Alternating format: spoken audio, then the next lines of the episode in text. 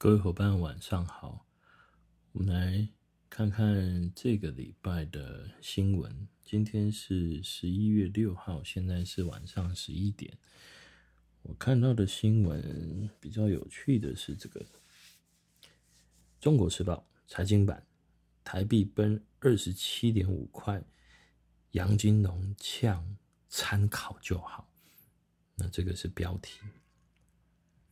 内容是写说，台币强势的升值啊，挑战了二十八点五的彭淮南障碍之后呢，还得要再去挑战二十七点五块。那其实这个也是经常客户会问我的问题啊，比如说在过去刚开始销售美元保单的时间点是在民国一百年左右。当时的汇率落在三十二块上下，那，客户就有提出这样的疑问：未来的汇率变差啊，更正应该是说美元的汇率变差，变成到二十九，甚至到二十八，那该怎么办？我当时对客户的回答到现在依然没有改变。您所担心的绝对不是汇率变差的问题，而是你缴进去的钱跟你未来拿回来的钱是否能够增加，而非减少。所以客户担心的并不是汇率问题，而是数学问题。我今天只要能够确定我缴进去的钱能够。相对未来拿回更多的金额，那这个就不是问题了。所以汇率怎么变化，对我来讲并不重要。所以在规划这个美元保单的时候，我其实是非常少去提及有关单纯汇率的问题，而是整体性的效益如何比较重要。所以我就找了一下我在一百零一年当时所销售的保单，那回头看现在的汇率，刚好是变得台币升值，所以对客户来讲，它的汇率就产生了变化。那我看了一下这张保单的结构，啊，我数字的部分，我想我就不说了，我就讲它的结论好了。它的结论，如果这张保单当时是用三十二的汇率。我就让汇率一路升值，诶，说的这个其实呢也是蛮巧的哦。如果我让它一路升值，等于客户其实要缴进去的台币也会越来越少，因为我们缴的是用美金嘛，那美金金额一样，嗯、台币在升值，所以我只需要用更少的台币就可以达到同样美金的效果，存入这张保单里面啊。如果我一路升值，让台币的汇率一路升到二十四块钱，对于客户来讲，有趣的事情发生了。这张保单它的总缴保费呢，会是两百六十万，但是他当年度解约，记得哦，当年度解约是用二十四块下去计算的，他居然还能够拿回三百零二万。他缴两百六，还能够拿三百二，这个是在三十块一路升值到二十四块的情况底下，所以对客户来讲，他依然能够拿回更多的台币。那他还需要担心吗？他当然不需要担心，因为汇率的变化对他影响并不是那么大。而且如果他暂时没有把它解约，持续放在里面，就算。再过十年，这这个台币兑换美金已经一路升值到二十一块，他居然够还能够拿回来的台币有三百七十三万，他缴两百六，能够拿三百七十三，他投资报酬率有百分之四十三趴，这三十年下来，他缴进去的钱跟拿回来的钱是处于一个绝对报酬的情况，哎。那在这样条件下，他还需要担心吗？当然不需要担心。可是如果不是这样呢？那他这张保单对他来讲，会是一个非常非常好的一个退休规划的保障，因为这张保单的预定利率当年度是三点五，那当年度也是有预定加宣告，当时的宣告呢是三点九。客户也会问我说：“那如果未未来变成低于三点五的时候怎么办？”我说：“我们一定是取其高嘛，所以它至少能够保持三点五。那目前看来，应该只会一直维持三点五下去了。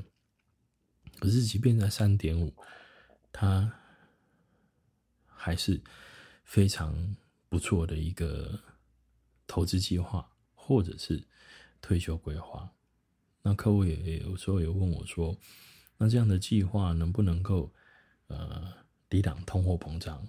我说：“这个是已已经算是要有非常有 sense 的客户才有办法能够跟你聊有关通货膨胀的问题哦。”我都跟客户讲，通货膨胀我们保守的呢用两个百分比下去做计算，因为这个你去 Google 就知道了。各国其实是在追求通货膨胀的，追求一个稳定的通货膨胀，而且几乎都是以两个百分比作为这个叫基准值，太高也不喜欢，太低也不喜欢。那回回来看台湾好了，台湾我们通膨，我们可以去看主计处有一个物价指数的年增率的统计表。那这个消费者物价指数呢，每一年都有统计。我就看民国一百年好了，民国一百年相对于民国九十九年，当时的物价指数年增率是一点四二个百分比。接下来每一年都没有超过这个数字，哦，有些甚至是负的。哪一年是负的呢？在一百零四年的时候，一百零四年的那个物价指数年增率居然是负的零点三，也就是说，当年度其实物价是稍微有点通缩的。什么原因就不去不不去看了哦。那我们看去年好了，一百零八年的物价指数年增率相对于一百零七年，它的涨幅是零点五六。如果今天我们做的规划，能够赢过，至少赢过通膨嘛？我们做规划不就追求三个吗？第一个保本，第二个保值，第三个增值。所以保本买保险绝对是保本没有问题的，但能不能保值？那能不能保值？我们就去看对照通膨这个数字嘛。如果每年都是只有零点五六或一点多，我的计划如果能够超过这个数字的话，那我不只能够保值，我还可以增值，这个才是非常重要的关键。我们追求的是叫做实质购买力可以被保留下来，这个是我都跟客户沟通的时候非常重要的观念。不然客户会以为他现在做好每个月三万块，二十年后、三十年后，甚至四十年后，哎。那他有三万块可以用，这样就行了？当然不行啊！如果通膨算一个百分比的话，那等于四十年后，我可能，我只说可能，我可能需要五万块的台币才相当于现在三万块的价值啊！所以许多人在做规划，根本没有考虑到货币贬值、通货膨胀这些问题，因此常常都以为现在就已经够了。怎么可能够？不然台湾为什么穷人多？很多就是没有把这个事情考量进去嘛。那如果可以在年轻的时候有能力的时候，为自己多做一些准备，那肯定是好的，让未来的自己感谢现在的你呀。这点很重要。可是现在回头看，已经没有三点五趴的预定利率保证收益的产品呢。现在最好的也不过就才一点七五个百分比，所以停售强买还是很重要的。如果客户不小心买了，像我这个客户呢，当时是要从三点五降一码，降点降成三点二五，所以我当然就尽我告知的义务嘛。那要不要购买，客户自己决定。我觉得客户如果知道的话，他一定会感谢当时他的自己下的这个决定，因为现在三点五，你买房地产都不见得有这样的投资收益。我指的是单纯收租了，那种不理性的涨幅我就不讨论了。好，那如果看那现在的产品有有有哪一些可以规划？我觉得现在的产品线，因为预定利率都已经降到一点七五了，在一点七五这样的环境底下，呃，我一样考虑的是它能不能够达到保值的效果。哦，保本呢是绝对可以，可是能不能够达到保值的效果？如果不能够达到保值的效果，我觉得在做这种规划就会有点，就有点可惜。那一点七五到底行不行哦？那我讲的都是预定利率，然后没有谈宣告的这个效果。假设美元保单，它如果能够用一点七五的话，呃，相对于现阶段的通货膨胀来来看。嗯，我认为应该是接近打平的数字，接近打平的数字，因为大概它的实质的保单报酬二十年下来，可能可能只会有保本，还没有办法达到保值，它必须要往后加个几年。让它复利增值了一段时间之后，才有机会达到保值的的的功能哦。那这个是不含宣告的情况底下，因为我认为未来的宣告又要低于预定的几率是非常高的。就像现在客户回头看七八年前的保单，当时宣告给你三点九四趴，结果现在这张保单的我这个客户。的保单的预定利率其实是二二二点七，那它的不宣告利率其实是二点七，相对于它的预定来讲，落差已经慢慢出现了。你说要回回去，然后超过三点五，我我想应该也不太有这个可能性，因为现在各国的股市都已经创新高了，你怎么可以想象台湾在这样的环境底下？股票市值居然还可以达到一万四千点，俗称万事如意哦，真是太厉害了。那都已经万事如意，结果保单宣告利率持续降，那请问，如果未来股市反转，那宣告利率会长什么样子？所以现阶段做美元保单已经不求增值啊，能够保值，我认为。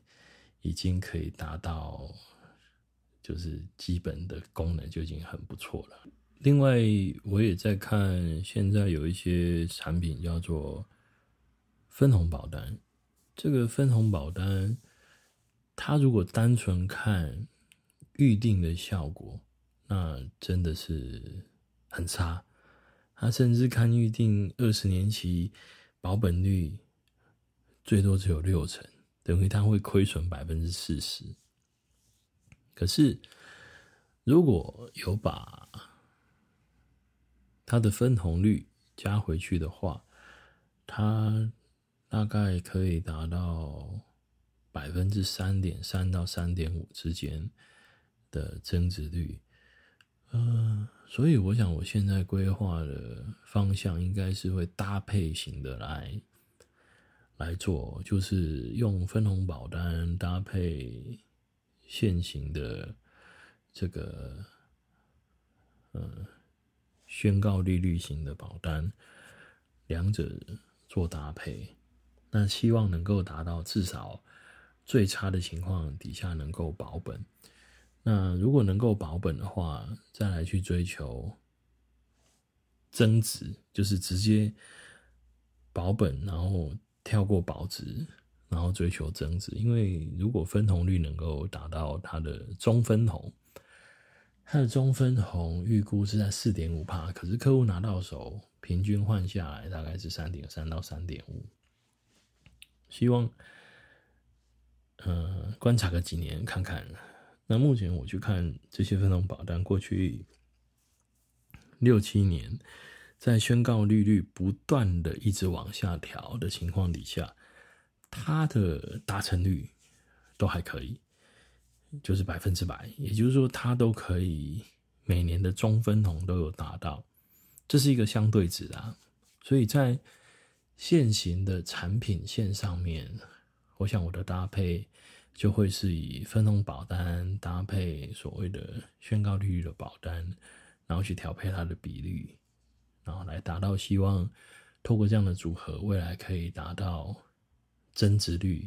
我我希望可以到二点五，甚至接近三的这样的效果，至少确定保本应该是没有什么问题。那这个是我我可能二零二一年会做的规划的主轴吧。